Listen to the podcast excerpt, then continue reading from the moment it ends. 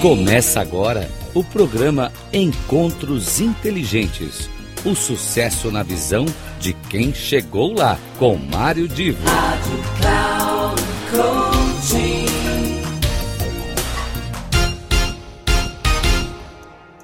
Alô, alô, amigos! Começa mais um encontro inteligente. Como sempre, trago aqui um convidado ou uma convidada com quem eu desenvolvo uma conversa sempre agradável, sempre com bastante liberdade, informal, trazendo aqui alguma informação, claro, que seja do interesse de todos vocês. Hoje eu recebo o Wagner Ferreira, um grande amigo. Vocês vão notar pelo bate-papo, né, uma, um grau assim é, exacerbado até de informalidade, mas o que é muito interessante é a gente comentar no, né, nesse bate-papo e o Wagner é um especialista nisso, como é que funciona a gestão de uma empresa de segurança e como é que funciona a relação da empresa de segurança com o ambiente onde está sendo prestado o serviço. É, por que isso é importante? Porque quantas vezes você não tem visto nos jornais e na, na, nas notícias casos em que uma ação meia destrambelhada de um segurança traz problemas para quem está contratando, seja uma loja, seja um shopping, seja um supermercado. Então, vale a pena acompanhar esse bate-papo e depois eu, no final, volto com um comentário adicional. Wagner, muito obrigado aí por estar participando desse bate-papo. Como sempre, eu, eu lembro, né, para quem nos assiste, que é um, um, um caso assim de bar a gente está num bar, sem roteiro, sem censura, sem precisar ficar falando bonito. O que vale mesmo é ideia e papo inteligente. Então, Wagner, me diz aí, conta para o pessoal como é que é o seu cotidiano, como é que é a sua vida, onde é que você mora. Dá uma ideia de quem é o Wagner Ferreira. Mário, muito obrigado pelo convite. Fiquei muito feliz quando você me chamou para participar aqui desse quadro no seu canal, nas suas redes sociais. Muito obrigado. Meu nome é Wagner Ferreira, estou aqui no interior do estado de São Paulo, região de Campinas, mais especificamente em Rio Claro, uma cidade que bem tranquila do interior, 200 mil habitantes mais ou menos, uma cidade, um polo industrial bem forte, principalmente na área cerâmica. Então é uma cidade que eu gosto muito. Eu não sou nascido aqui, Nasci na capital, em São Paulo, mas já há 18 anos, 19 anos eu moro aqui em Rio Claro, construí minha família por aqui, tá bom demais, pretendo ficar aqui por um bom tempo ainda. Aliás, eu, ó, tem duas coisas aí que a gente já vai entrar no clima da informalidade. Em primeiro lugar, você me chamou de Mário, mas na, na, realmente você sempre me chama de Marião. Então, Verdade. se quiser chamar de Marião, pode chamar também, não tem problema. Agora, outra coisa, o seu sotaque já é um sotaque bem do interior. Eu, eu conheço muito bem essa região, porque lá no meu passado, lá atrás, eu, nos anos 70, comecinho dos anos 70, eu estudava engenharia na Unicamp. Então, eu fazia a matemática pura na USP de, de, de é, e, ao mesmo tempo, simultaneamente, eu estudava na Unicamp. Então, minha vida era ir de manhã na Unicamp, é, no Sim. momento que ainda a estradinha lá de Barão Geraldo era só terra, a gente pisava barro quando chovia, e à tarde eu ia para a USP, à noite ia dar aula. Então, é, é uma região que, para quem não conhece, vale a pena. Inclusive, aí vem uma pergunta pessoal. Você nunca pensou em morar lá em Valinhos, Vinhedo, onde dizem que é a melhor uh, dos lugares do Brasil onde tem melhor condição de vida? Mário, eu já passei por perto.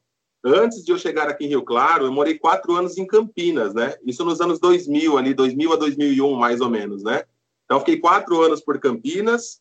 Então, conheço um pouquinho a região ali, mas é aquela coisa, depois que você... Quando a gente está lá em São Paulo, na capital, você pensa no interior como um lugar assim que ninguém faz nada, super tranquilo, pessoal nas praças, né, aquela tranquilidade toda, então você fala assim, pô, não me vejo num lugar desse, né, porque São Paulo muito agitado, correria, aquela coisa toda, mas quando você vem chegando, né, quando você vem encostando aqui para o interior, você fala, meu Deus, se eu soubesse que era assim, eu já teria vindo antes. Então, assim, É, agora a tendência é ficar mais para cá um pouquinho, um pouquinho mais longe da capital, e tá bom demais, tá sossegado, e a gente consegue viver com, com um, pouco, um, um, pouco melhor, porque, por exemplo, eu saio daqui de casa, demoro 15 minutos, eu estou no meu trabalho. Então, assim, às vezes isso é muito valioso, né? Isso é muito valioso. Principalmente depois de uma certa fase da vida, e assim vai. Bom, e aí quando cria a família, a família já se acostuma também, os filhos têm amizades, a, a mulher às vezes tem o, o, emprego também, o trabalho, as amigas. E, e agora conta aí, é, nós, nós vamos chegar daqui a pouco né, na conversa, a gente vai chegar lá no, na sua atividade de palestrante. Aliás, para quem não sabe, o Wagner é um palestrante extremamente bem reconhecido pelos melhores palestrantes do Brasil. Agora, antes, antes de falar no palestrante, né, no, em quem é, inclusive, uh, dá treinamento, dá cursos, né? Vamos falar naquela pessoa que é uh, que gerencia uma atividade uh, muito diferente do que as pessoas estão acostumadas, que é na área de segurança. Conta para gente o que é o seu trabalho na área de segurança e, e aí eu, você já sabe, é, a gente vai nesse papo aí tentar mostrar para a turma o, o, como é que é esse universo das empresas de segurança. Maravilha. Marião, seguinte, quando eu cheguei nessa atividade né, e conheci a segurança patrimonial, foi um pouco diferente no meu caso da, do que acontece na maioria do, com os outros colegas, né? Eu cheguei sem experiência nenhuma, eu não tinha parentesco assim com militares na família, com pessoas que pudessem ali ter me induzido a conhecer a profissão, a gostar da profissão eu falo que eu caí realmente de paraquedas, né? Eu sem saber exatamente o que, que eu ia fazer. Mas em pouco tempo, assim, essa atividade ela foi entrando no meu sangue, assim, eu fui começando a gostar. E mesmo sem experiência, eu comecei da base, tá, Mário? Comecei assim da base, comecei como porteiro de início, que é uma, uma, uma atividade dentro da segurança patrimonial privada também. Então, na época, e, eu, e olha só que história, né? Eu, no, num outro ramo de trabalho que eu tive, que eu fiquei por oito anos, eu comecei da base e cheguei a gerente. Mas aí, por processos da vida, né, eu fui abrir um comércio, né, não deu certo e acabei. Eu falei, cara, se eu quiser começar de novo agora, eu tenho que zerar meu currículo e basicamente construir de novo um posicionamento que eu tinha. E foi basicamente isso que eu fiz. Então, eu zerei meu currículo. Ninguém sabia, assim, das atividades que eu tinha tido antes, das experiências anteriores. E comecei do zero, novamente, como porteiro. E foi engraçado, porque eu pegava minha carteira profissional assim, numa página gerente, na outra porteiro, né? Na época foi um, um certo conflito, assim, para entender essa mudança, né? essa passagem profissional. Mas eu consegui, ao longo de algum tempo, construir tudo novamente, passei por todas as etapas né, da, da carreira profissional, até chegar nos cargos de liderança, é, coordenação, etc.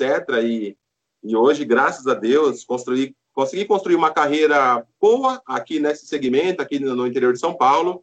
É, é o que você disse, né, modestamente, mas é, bastante gente me conhece por aqui e eu fico muito agradecido. Foi uma experiência incrível essa jornada. É, gerenciei equipes de mais de 300 pessoas, dividido em mais de 30 cidades diferentes, que, cara, é uma loucura. Né? Agora, mas você disse gerenciou, você disse gerenciou colocando no passado, mas por que uh, colocar no passado? Ou você está somente relatando que foram experiências que aconteceram, mas que você continua desenvolvendo, não é isso? Sim, continuo desenvolvendo, mas hoje numa empresa mais local, numa empresa menor, né? Nessa ocasião que eu mencionei no passado, foi uma, uma grande, uma empresa de porte grande, né? De porte médio para alto, hum. em que ela tinha contratos assim com, com valores bastante expressivos, né?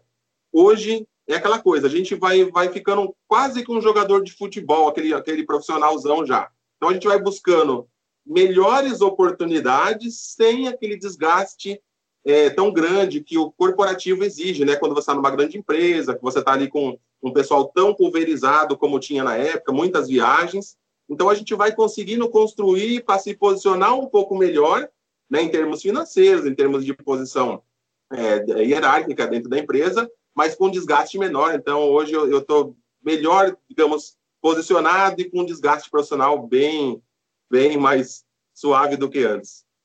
Agora, antes da gente começar a gravação, só para todo mundo aí que está nos acompanhando saber, a gente estava lembrando, e eu particularmente estava lembrando de alguns momentos lá do passado que são muito marcantes, né? E, e eu hoje, se eu contabilizar o tempo todo que eu tenho desde o meu primeiro emprego, são 52 anos. Então, uh, e o primeiro emprego como office boy. E eu estava dizendo antes da, da gravação que emprego de office boy, quem viveu essa experiência nunca esquece.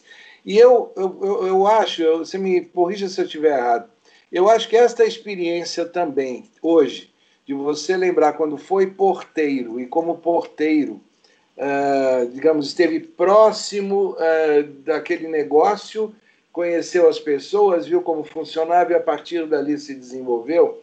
Eu acho que também isso tem um, uma marca muito especial na sua, na sua lembrança. Estou errado? Não, tá certíssimo. É uma, uma, é uma situação que na época foi, foi assim difícil fazer essa transição, né? Mas hoje eu tenho muito orgulho, Mário, e eu vejo como foi importante passar por essa etapa novamente, né, em relação ao primeiro, ao primeiro estágio, né, os primeiros anos da minha jornada profissional, porque isso me dá, me faz é, assim ter muitas reflexões, né, de como era, como foi, o que eu passei, o que eu senti, e poder trabalhar isso hoje com uma equipe que às vezes está se formando, que está chegando, também poder ter sentido na pele toda essa, essa experiência, né? Sentir as dores, né? É, do, do, pessoal que está lá na base, que está começando, faz toda a diferença hoje. E é uma situação que eu tenho muito orgulho de ter passado, ter vivido. E é, uma, uma curiosidade. Você disse que trabalhou numa empresa grande que tinha um, atendia várias cidades, né? e agora você está numa outra onde você tem uma atividade mais local.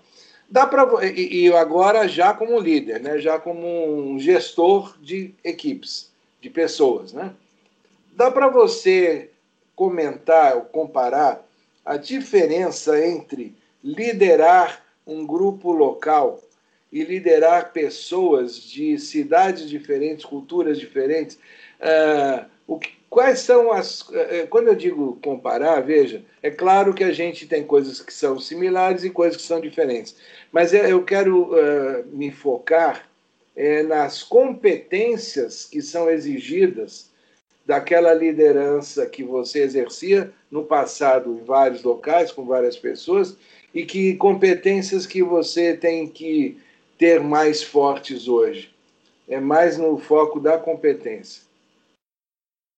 Mário, é, eu diria que, em termos de competência, o que muda, na verdade, não é, eu, eu, eu penso assim, ó, que ela vai evoluindo, as competências vão aumentando, as habilidades vão aumentando ao longo do tempo, que é o normal para qualquer profissional, que vai amadurecendo com o tempo.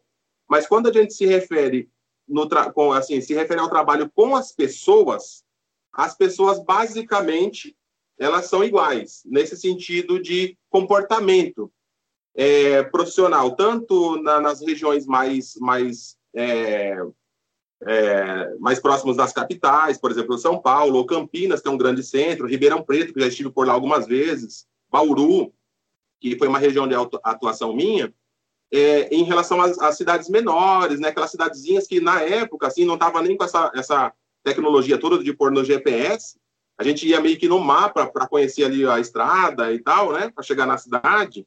Então, assim, a, a, a, gente vai mudando as nossas habilidades, as nossas capacidades com o tempo, mas o gerenciar pessoas, se bem que as pessoas também vêm mudando, né, ao longo do tempo, vêm se modificando os relacionamentos, mas eu diria que a base, a estrutura central da, da gestão de pessoas, ela não mudou muito, né? Então, assim, acho que o líder tem que, assim, o, o líder consegue um líder mais antenado, um líder mais desenvolto, que está acompanhando toda essa mudança, ele consegue é, ter, ter uma atividade é, muito boa nos grandes centros, né, consegue desenvolver bem com esse pessoal, e também aqui mais para o interior, numa região menos popularizada, menos popular, né, menos habitada, ou, ou mais interior, eu quero dizer, né, eu acho que não muda muita coisa, não.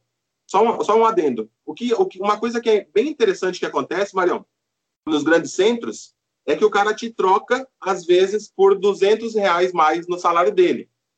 Né? Isso acontece nos grandes centros e já é completamente diferente das cidades menores, onde o cara ele ganha um pouquinho menos às vezes, mas ele fica com você por um tempo indeterminado. Isso me chama a atenção.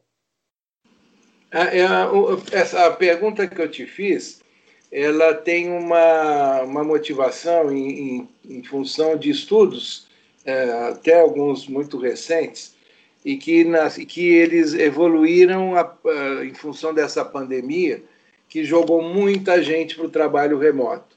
Então, a pessoa que está em trabalho remoto, ou a pessoa que está à distância do seu líder, gestor, é, seja o nome que a gente dê, essa pessoa ela precisa ter determinadas competências para que ela consiga fazer o seu trabalho sem a, aquela, aquela proximidade do, do gestor, do líder, né, do orientador, do mentor.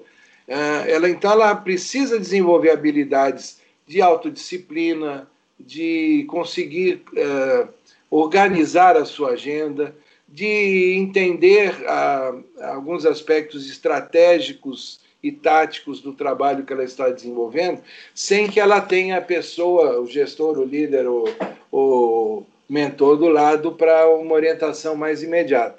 Então, do lado de lá, quem é o subordinado ou liderado, ele precisa ter algumas competências para que o trabalho dele dê resultado, ainda que à distância.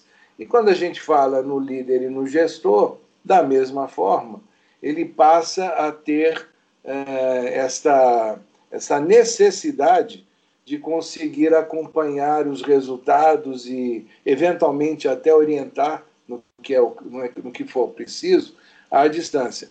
Você tem sentido que esta pandemia está te exigindo mais nesse sentido? Mário, é, essa, essa questão que você colocou, para mim, para o meu segmento de atuação, ela é bem marcante.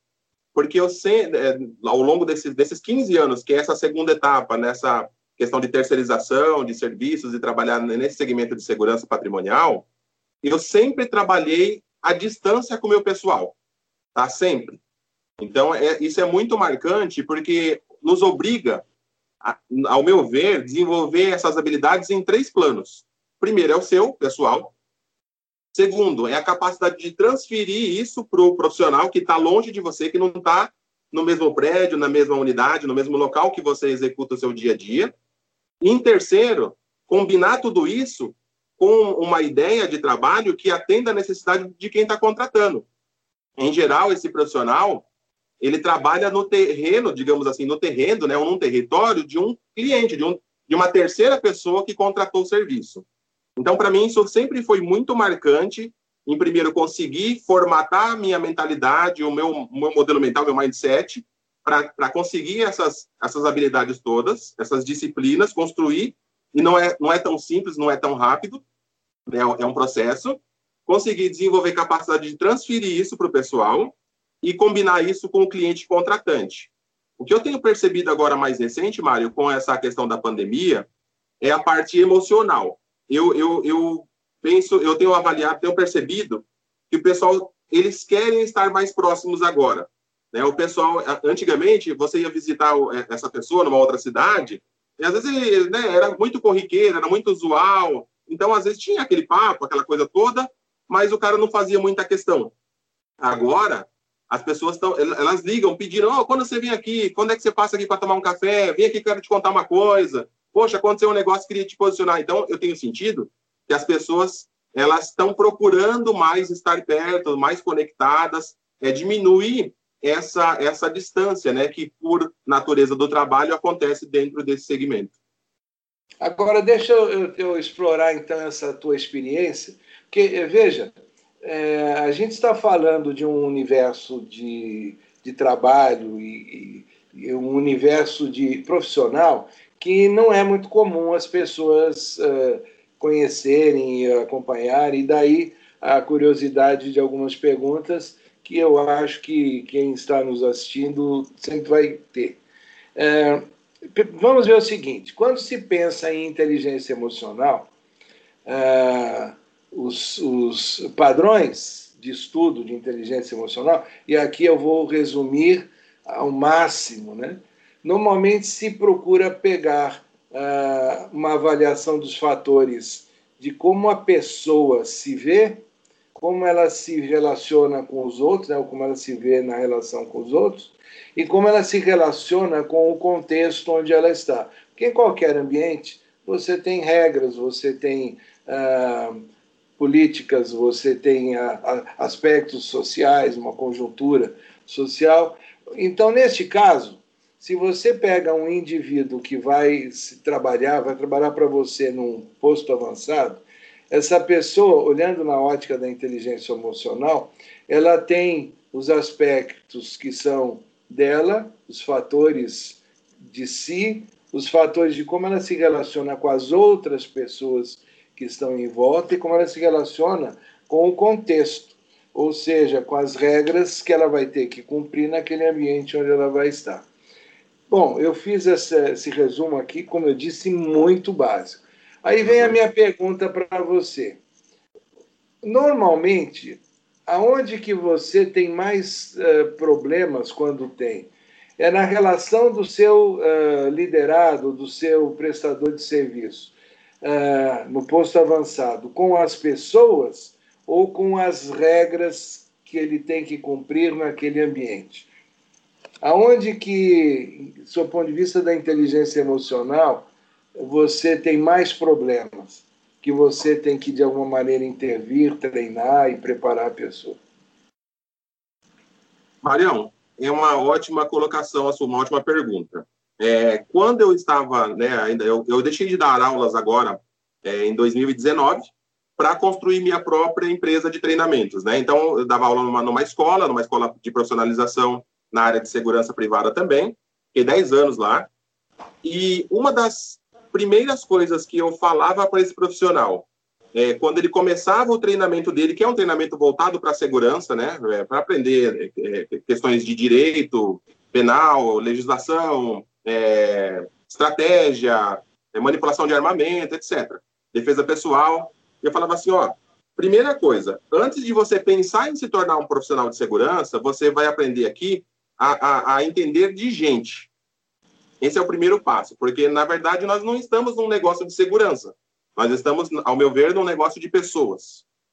E aí acontece uma coisa bem interessante, porque quando você capacita esse profissional, você contrata ele para trabalhar e você desloca ele para o terreno de um contratante para trabalhar dentro de uma grande indústria, num condomínio, por exemplo, num shopping center, num hospital, ele passa a conviver mais com o contratante do que com a empresa que o contratou, que no caso sou eu o empregador dele, né?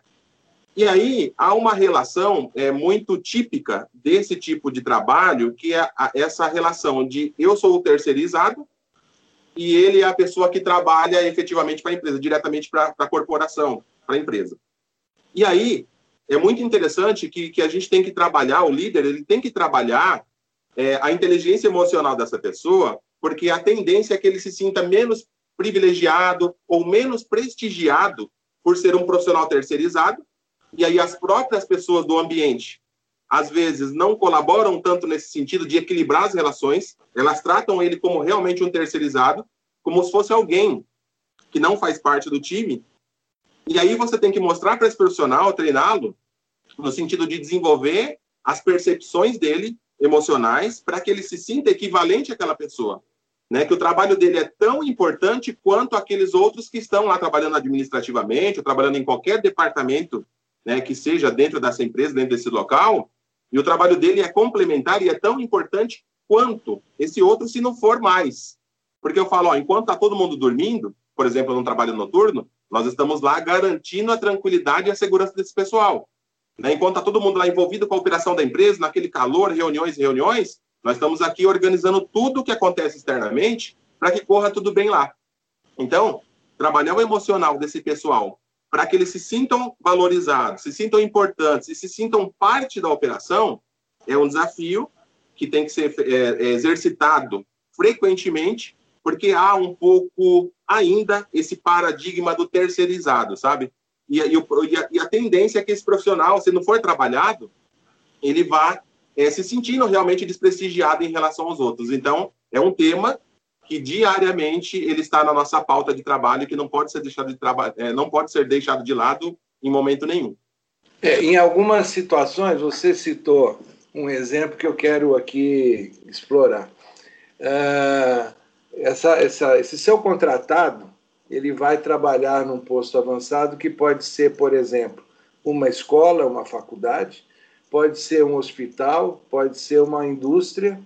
Então, cada um destes ambientes, veja, o mesmo profissional, o mesmo, ele tem o jeito de ser dele, o jeito de se relacionar com as pessoas, mas quando este mesmo profissional é deslocado para trabalhar na indústria, no hospital ou numa faculdade, por exemplo, ele, uh, ele em relação assim, em relação às pessoas, ele pode ter total domínio, mas se ele não tiver a consciência plena do contexto onde ele está trabalhando, ele muitas vezes ele vai acabar gerando algum tipo de atrito. Ele pode não gerar ou gerar. Exemplo: o doente que chega no hospital é, ali preocupado com a sua saúde, os familiares preocupados com o problema do doente, essa pessoa que muitas vezes está fazendo a segurança na entrada, ela tem que ter uma sensibilidade em relação às pessoas que chegam,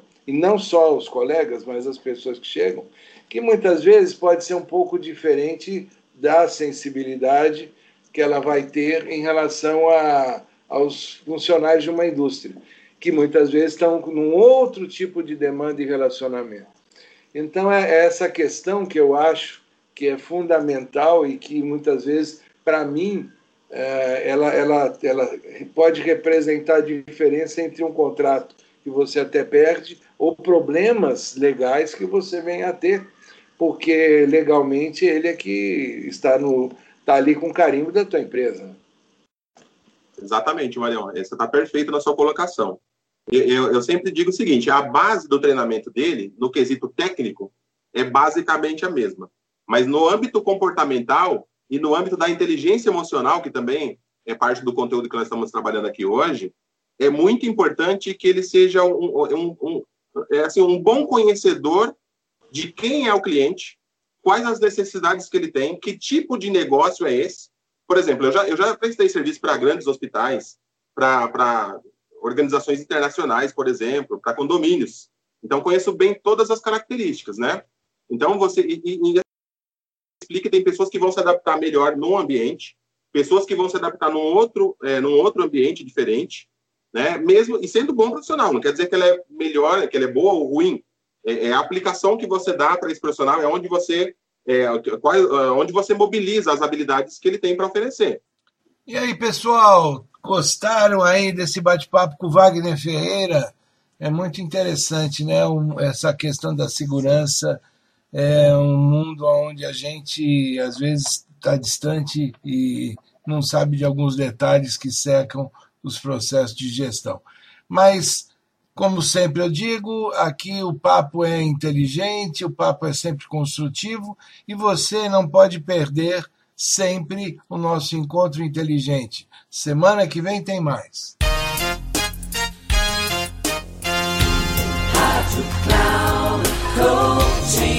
Terminando Encontros Inteligentes. O sucesso na visão de quem chegou lá, com Mário Divo.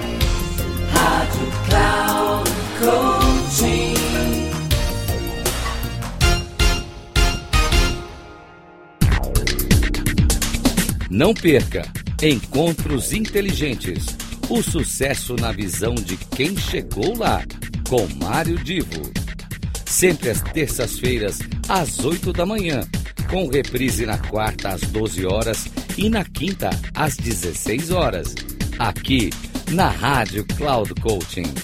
Acesse o nosso site radio.cloudcoaching.com.br e baixe nosso aplicativo na Google Store.